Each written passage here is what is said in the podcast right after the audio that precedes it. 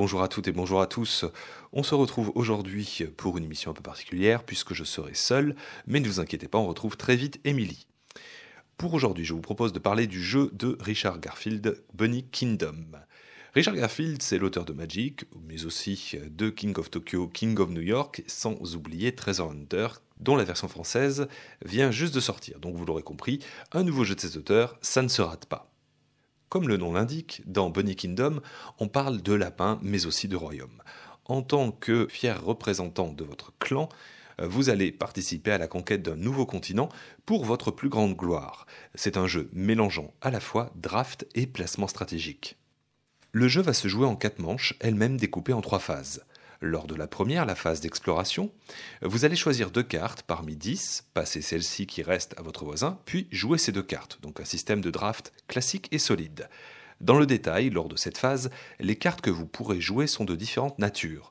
Soit vous allez occuper un territoire aux coordonnées données par la carte, avec l'un de vos lapins, par exemple, si vous avez F2, vous irez sur le plateau de jeu à l'emplacement indiqué pour poser un de vos lapins parmi les autres cartes, vous pouvez aussi avoir un parchemin que vous mettez de côté pour la fin de partie. Il vous permettra, si vous en remplissez la condition, de gagner des points de victoire supplémentaires. Cela peut être aussi un trésor, autrement dit des points de victoire gratuits que vous ajouterez simplement à votre total en fin de partie.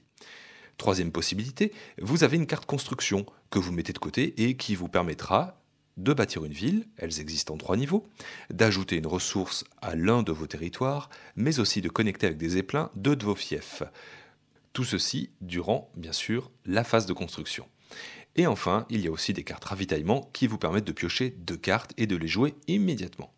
Après avoir joué ces deux premières cartes, vous prenez le paquet de cartes donné par l'un de vos voisins, vous choisissez à nouveau deux cartes, et ainsi de suite, jusqu'à épuisement de l'ensemble de ces cartes. Et là, la phase d'exploration prend fin. Suite à cette phase d'exploration, eh bien justement, nous avons une phase de construction où, comme j'ai déjà pu vous le dire, vous allez installer de nouvelles ressources et construire des villes sur vos territoires. Petite précision, il n'y a qu'une seule construction par territoire et il est aussi à noter que euh, si vous n'avez pas envie de construire ce tour-ci lors de cette phase, vous pouvez tout à fait garder vos cartes de construction pour la manche suivante. Enfin, la manche se termine par la phase de collecte où vous allez valoriser la richesse de vos fiefs en carottes d'or. Enfin deux points de victoire bien sûr. Pour ce faire, vous allez calculer la valeur de chacun de vos fiefs en multipliant le nombre de tours de vos villes de 1 à 3. C'est facile, elles ont autant de tours que leur niveau l'indique. Donc vous allez multiplier le nombre de tours de vos villes par le nombre de ressources différentes dans chacun de vos fiefs. Un fief étant bien sûr un ensemble continu de territoires occupés par vos lapins. En fin de partie, après avoir effectué lors de la dernière phase de collecte la collecte des points donnés par les parchemins, celui qui a le plus de points de victoire gagne le titre de grandes oreilles et le droit de régner sur ce nouveau royaume des lapins. Alors Bunny Kingdom est un jeu simple à appréhender et à comprendre dans lequel il faut savoir être plus opportuniste que stratégique pour assurer la prospérité euh, de votre clan.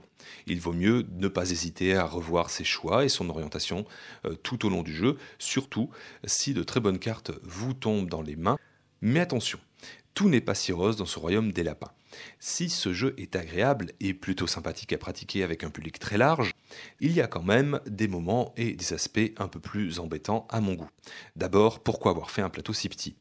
Pour la phase de points, et durant les premiers tours, pas de souci pour effectuer les calculs. Vous avez une vision claire de la situation. En plus, vous avez une aide de jeu qui vous facilite le calcul. Par contre, et surtout à la fin, quand le petit plateau est surchargé de construction et envahi par les lapins, ce qui arrive vraiment lors des parties à 4 joueurs, cela devient vite laborieux de calculer la valeur de ces fiefs. Est-ce que j'ai déjà fait le calcul pour celui-ci? N'ai-je pas oublié ce territoire? Mince, je crois qu'il faut que je recommence parce que là, j'ai oublié cette ressource. Enfin, bon, bref, je vous passe les diverses situations, mais quelquefois, arriver à s'y retrouver sur ce petit plateau avec tous ces éléments de jeu, c'est difficile. Et c'est pas tout, justement, en fin de partie, euh, cette pénibilité de la phase de points se double avec la collecte des points de parchemin. Et là, encore une fois, malheur aux étourdis. Pendant cette collecte, on repart à l'exploration de la carte pour ajouter des points de victoire, et cela peut être long, les conditions à remplir étant vraiment variées. Et cela peut être d'autant plus long que la draft vous a permis éventuellement de prendre un très grand nombre de cartes de parchemin. Et surtout, euh, durant cette phase, n'allez pas écarter les cartes une fois que vous avez fait la collecte, car l'un de vos voisins aura peut-être une carte qui permet de copier l'un de vos parchemins.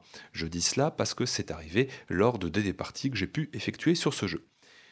Dans l'ensemble, si j'ai globalement apprécié les parties que j'ai faites de ce jeu, la phase de collecte de points des manches 3 et 4 ne reste pas dans mes meilleurs souvenirs ludiques. Pour terminer, un mot sur le matériel et notamment les illustrations. Comme vous l'aurez compris, Bunny Kingdom est un jeu où l'on calcule beaucoup.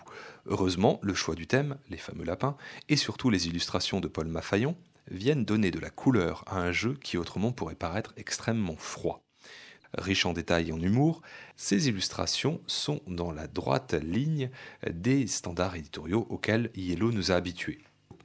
Et si l'on veut poursuivre sur le plan du matériel, mis à part la taille du plateau que je trouve quelque peu gênante, les pions lapins, les cartes, les autres pions et les miniatures des villes sont là aussi remarquables.